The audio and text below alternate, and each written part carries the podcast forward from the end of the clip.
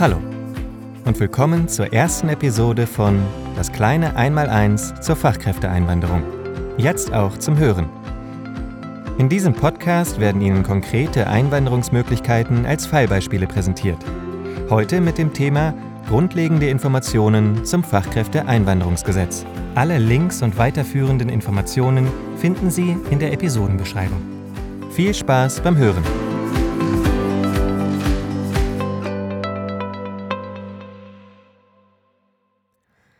Liebe HörerInnen dieses Podcasts, am 1. März 2020 ist das Fachkräfteeinwanderungsgesetz in Kraft getreten.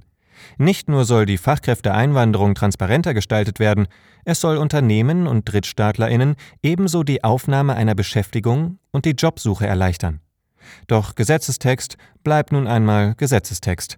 Damit Sie sich nicht eigenständig durch Paragraphen und diverse Weisungen kämpfen müssen, hat das IQ-Informationszentrum für Fachkräfteeinwanderung Süd und Ost des IQ-Netzwerks Brandenburg für Sie unseren praktischen Wegweiser, das kleine Einmaleins zur Fachkräfteeinwanderung, jetzt auch zum Hören für Sie erstellt. Und praktisch wird dabei auch umgesetzt. Im Laufe dieser siebenteiligen Audioreihe hören Sie konkrete Fallbeispiele aus der Praxis. Ihnen wird darin nicht nur die voraussichtliche Dauer eines Verfahrens erklärt, sondern auch der typische Verlauf und die jeweiligen Voraussetzungen verpackt in so wenig Fachsprache wie möglich, aber so viel wie nötig. Zum Nachlesen gibt es unsere Infobroschüre als Digitalversion auch noch einmal in der Podcast-Beschreibung. Sie wurde erstellt in Kooperation mit der IQ-Fachstelle Einwanderung und der IQ-Fachstelle Beratung und Qualifizierung.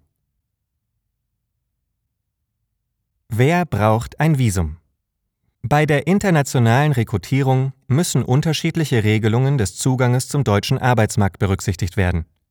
Staatsbürgerinnen der EU-Mitgliedstaaten sowie von Island, Liechtenstein, Norwegen und der Schweiz brauchen kein nationales Visum, um nach Deutschland einreisen und arbeiten zu dürfen. Staatsbürgerinnen von Australien, Israel, Japan, Kanada, Neuseeland, der Republik Korea und USA können visumfrei einreisen, brauchen jedoch einen Aufenthaltstitel zum Zweck der Erwerbstätigkeit, den sie innerhalb von 90 Tagen nach der Einreise bei der zuständigen Ausländerbehörde in Deutschland beantragen müssen. Alle anderen Drittstaatsangehörigen brauchen ein Visum, um nach Deutschland zu kommen und arbeiten zu dürfen. Nach der Einreise müssen sie einen Aufenthaltstitel zum Zweck der Erwerbstätigkeit bekommen. In diesem Podcast beziehen sich alle Beispiele auf die zuletzt genannte Gruppe der Drittstaatsangehörigen. Wozu braucht es eine Anerkennung der beruflichen Qualifikation? Ihr Unternehmen kann Fachkräfte aus Drittstaaten rekrutieren, wenn ihre Qualifikation in Deutschland auch anerkannt ist. Fachkraft ist eine Person mit einer abgeschlossenen, qualifizierten Berufsausbildung. Fachkraft mit Berufsausbildung oder einem Hochschulabschluss. Fachkraft mit akademischer Ausbildung. Die Frage stellt sich für Drittstaatsangehörige, die einen Masterstudiengang an einer Universität im Heimatland erfolgreich abgeschlossen haben. Reicht das bloße Vorhandensein eines ausländischen Abschlusszeugnisses für die Einstellung in Deutschland aus? Nein. Bitte beachten Sie, dass das Abschlusszeugnis, Bachelor- bzw. Masterdiplom oder Ausbildungszeugnis Ihrer künftigen Arbeitnehmenden in Deutschland anerkannt bzw. gleichwertig sein muss. Wenn Drittstaatsangehörige einen Nachweis über die Vollanerkennung bzw. Gleichwertigkeit ihrer Qualifikation bekommen, ist diese Person eine Fachkraft im Sinne des Aufenthaltsgesetzes und darf bei ihnen arbeiten. Info es ist nicht zulässig, eine Fachkraft als unqualifizierte Helferin oder unqualifizierten Helfer zu beschäftigen. Wie sieht der reguläre Weg in den deutschen Arbeitsmarkt aus? Dies lässt sich durch folgende Schritte erklären. Schritt 1. Anerkennung der beruflichen Qualifikation. Drittstaatsangehörige müssen ihre berufliche Qualifikation bei einer zuständigen Stelle in Deutschland anerkennen lassen. Eine umfassende und fachliche Unterstützung zur Anerkennung bieten unsere Kolleginnen der IQ Anerkennungs- und Qualifizierungsberatung an. Nach Eingang der vollständigen Unterlagen kann die Anerkennung je nach Beruf und Einzelfall mehrere Wochen und Monate dauern. Als Ergebnis wird die Anerkennungsstelle den Bescheid über Voll-, Teil- oder Nicht-Anerkennung ausstellen. Schritt 2. Termin zur Visumbeantragung. Wenn die Fachkraft die allgemeinen Voraussetzungen zur Visumerteilung, zum Beispiel geklärte Identität, Besitz eines gültigen Reisepasses, kein Einreiseverbot etc., erfüllt, den Bescheid über Voll- oder Teilanerkennung sowie den gültigen Arbeitsvertrag und die Stellenbeschreibung hat, bucht sie einen Termin auf der Homepage der zuständigen deutschen Botschaft bzw. dem Konsulat. Wichtig! Um alle notwendigen Unterlagen beim Visumstermin bereitzustellen, sollten die jeweiligen Merkblätter bzw. Checklisten der Auslandsvertretung beachtet werden.